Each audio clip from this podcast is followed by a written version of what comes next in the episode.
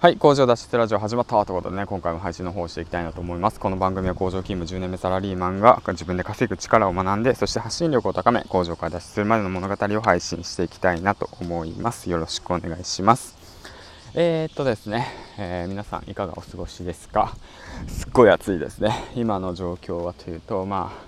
今娘と一緒に散歩してるんですけどもすごく暑いですね。はい。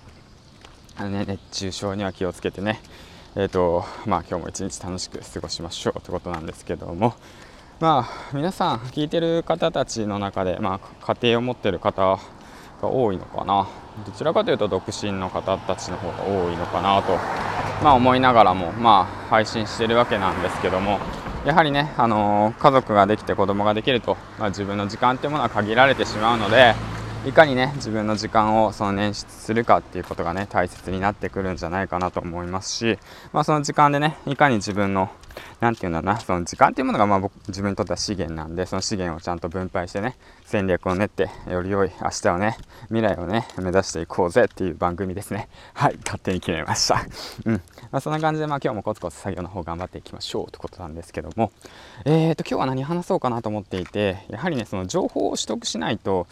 何て言うんだろうなうーんなんだろうな情報を取得しようぜっていう話ですね。うん。情報を取得しよう、うん。だからその今ね情報社会って言われてる中いかにね第一情報を取得してでそれをね自分の何て言うんだろうなな武器としてね、うん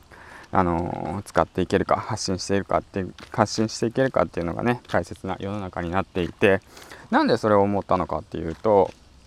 何なんだろうな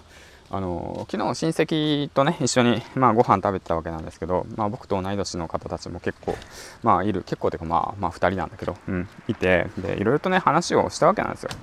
だからまあ例えばじゃあ、えーと、音声メディアって知ってるって言って聞いたら、まあ、知らないと、うん、えじゃあ Zoom 使ったことあるって聞いたらいや使ったことないと、うん、えツイッターやってるって言ったらあツイッターは知ってるけどやってないねとか言ってね、うん、そう言ったりとかしてね。じゃあ何してるの？って聞いたらあのあのテレビ見てる、うん、映画見てるだとかね、まあ、それも全然いいんですけどね、うん、だから何て言うんだろうな。やはりその情報を取得してる人とその情報をねそのこまめに、まあ、なんていうんだ取得するその意識があまりないっていう人だとやっぱ結構な情報の格差が生まれるんだなと思っていて、まあ、別に知ってる知ってないでねいい悪いはないんですけど、まあ、知ってるに越したことはないというふうにまあ僕は思っていて。まあだからその、ね、いかにねその、まあ、手に入れたその情報をねうまいこと使って、うん、これからのねえっ、ー、と何て言うんだろうな。ビジネスチャンスにね生かしていけたらいいのかなと思っております。はい。ということでね。はいつんちゃんね思いを。